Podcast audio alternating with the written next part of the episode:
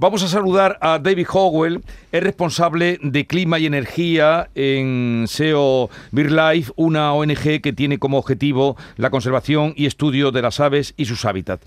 Eh, David, buenos días. Eh, bueno, desde claro que no estoy en Air, donde tengo alojamiento, era imposible encontrar alojamiento asequible pero encantados de saludaros. Sí, pero estás siguiendo la cumbre. Por a tenor de lo que han dicho mis compañeros eh, que has escuchado, David, ¿qué, ¿para qué sirven estas cumbres?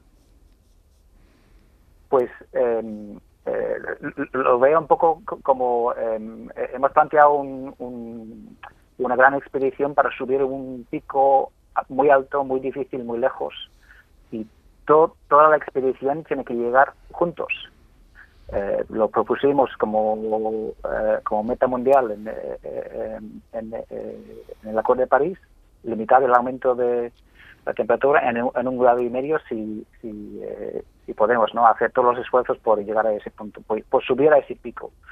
Pues necesitamos encuentros a lo largo de ese, ese camino para, para confirmar si, si, todo el equipo de la expedición está presente, cómo va, y lleva bien su carga de parte del, resto y tenemos que llegar juntos a la estación de, salida, eh, que es el final de esta COP, eh, al campamento base, que es 2030, eh, y para, para luego hacer cumbre, subir esa montaña muy difícil para la segunda mitad del siglo. Y tenemos que hacer paradas durante el camino para, para, confirmar, ¿no? Todo el mundo está, todo el mundo está bien, quién, a quién le está costando más, etcétera, eh, y, esas son las COPs, esas paradas de, comprobar cómo vamos. Bueno, muy bien traída eh, la metáfora, el símil que hemos comprendido perfectamente. Paradas en ese ascenso, primero a 2030, luego a 2050. Y en esta parada de ahora en Glasgow, ¿cómo vamos? ¿Cómo están eh, los escaladores? ¿Quién se ha quedado atrás? ¿Quién ha abandonado? Bueno, bueno em, desgraciadamente eh, algunos todavía no, no, han mostrado su, su cara de más alto rango, y eh, como, es el caso de, China, pero también hemos visto aportaciones muy interesantes de parte, por ejemplo, de la India, que con, la mirada puesta en ese campamento base, los 30, ha dicho que va a instalar unos 500 gigavatios de energías renovables. No llegará a neto cero para hasta 2070, que es que es bastante tarde, pero eh, eh, la verdad es que es muy importante hacer un gran esfuerzo en esta década. En esta década, eh, para 2030 tenemos que reducir las emisiones mundiales por la mitad en comparación con el 2010 eh, y necesitamos sobre todo compromisos con Horizonte 2030. Eh, entonces, eh, ahí se está centrando muchísima atención para sacar el máximo de, compromisos posible y algunos estudios, ya análisis muy rápidos desde el mundo científico, están diciendo que esa exportación de, la India es muy importante. igual nos permite a nivel mundial acercarnos un poco más hacia ese objetivo un grado y medio. Igual estamos en torno a dos, eh, si, claro, si se llega a producir eh, esa, esa reconversión bestial del sistema energético de la India. Entonces todo el mundo está intentando aportar, a muchos les cuesta más que otros, y hay un tema fundamental que, que, quiero intentar eh, explicar, dejar muy, muy claro, está muy bien señalado a los gigantes en esto, em, pero eh, vivimos en un sistema globalizado y importamos muchos productos de otros países, productos baratos, hmm. como pueden ser piensos para el sistema agrario, o como pueden ser eh, todo tipo de, de, electrodomésticos, electrónica, muchos bienes de consumo que se fabrican fuera con sistemas energéticos algo más contaminantes eh, para poder tener productos baratos entonces tenemos que reflexionar un poco sobre nuestro, no, solamente nuestro consumo personal, sino a nivel mundial el sistema de comercio ha externalizado la producción industrial a estos, entre comillas, gigantes baratos en muchos casos. Eh, y, eso es muy importante tenerlo en cuenta, mirar la etiqueta y pensar, pues lo han fabricado en, la China, lo han fabricado en China Em, y igual por eso me cuesta menos, pero cuesta a la atmósfera más.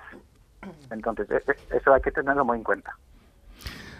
Lo que tú decías, Estela, una concienciación en nuestro pequeño entorno, comprando también eh, podemos, en la medida de cada uno, ¿no? Eh, contribuir a, parar esta locura, porque ya no hay adjetivo. En la cumbre se ha dicho de todo, apocalíptico. El Boris Johnson decía el otro día, si esto fuera un partido de fútbol, iríamos perdiendo por 5-0. Eh, las tumbas que se abren o que nos estamos abriendo, ya no hay adjetivos para llamar la atención sobre la gravedad. Yo, que además creo, la, no sé qué le parece, pero yo creo que es que los consumidores tenemos en nuestra mano más poder del que nos creemos. Entonces, si nosotros no consumimos determinado producto, como nos está explicando, o no vamos a determinados restaurantes que utilizan mucho plástico para envolver todo tipo de, comida, o no compramos determinados productos que contaminan más porque tienen más petróleo o por lo que sea, pues yo creo que eso al final es lo que hace cambiar al mercado. Si tú no consumes mucho plástico, eso deja de fabricarse. Compramos, por ejemplo, una tontería, las pinzas de la ropa de tender, que lo tenemos todos en nuestras casas.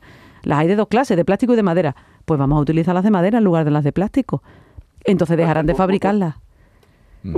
Una intervención, si, me permitís. Sí, claro. Eh, está, muy bien, llega hasta cierto punto llega la responsabilidad individual, pero que yo sepa, nadie, nadie ha pedido eh, que en los supermercados pongan huevos cocidos individuales en, en, eh, plástico en, en, en vacío. Eh, nadie, nadie ha pedido que haya eh, eh, plátanos pelados envueltos en plástico. eso no es eso no ha sido demanda, eso ha sido la oferta del supermercado porque le viene muy bien al supermercado hacer esto y hay mucho margen en esto para el supermercado. entonces, también hay, una responsabilidad, yo creo que mucho mayor a nivel sí, claro, claro. De, de, gobiernos y de la gran empresa de pensar, pues vamos a reducir un poco los márgenes, vamos a dejar un poco menos para los accionistas, sean individuales o institucionales, porque hay un reto muchísimo mayor. Y, mm. el reto muchísimo mayor no es seguir sacando eh, intereses eh, muy interesantes y, márgenes muy interesantes. El reto, reto muchísimo mayor es tener un planeta, planeta digno para la vida humana. Mm. Eh, David Howell, eh, volveremos a llamarte otro día a esta cumbre. Nos has, eh, en fin, ha llamado la, atención sobre mm, cosas que son evidentes, como esto que apuntabas, que tiene que haber, desde luego, una normativa supranacional que nos administre, porque si no, cada uno va a ir a meter más billetes en el cajón. y, la manera también de, mm, pues eso, de poder llamar la atención y, y poca atención a lo que es la sostenibilidad. Gracias por atendernos, David. Un abrazo. Dos palabras para terminar. No solamente tenemos que bajar las emisiones, también tenemos que bajar las omisiones. Hay mucha omisión en la acción y en, el foco sobre esta cuestión. Muchas gracias por la oportunidad. ¿eh? Un saludo desde Andalucía. Bajar las emisiones y también las omisiones.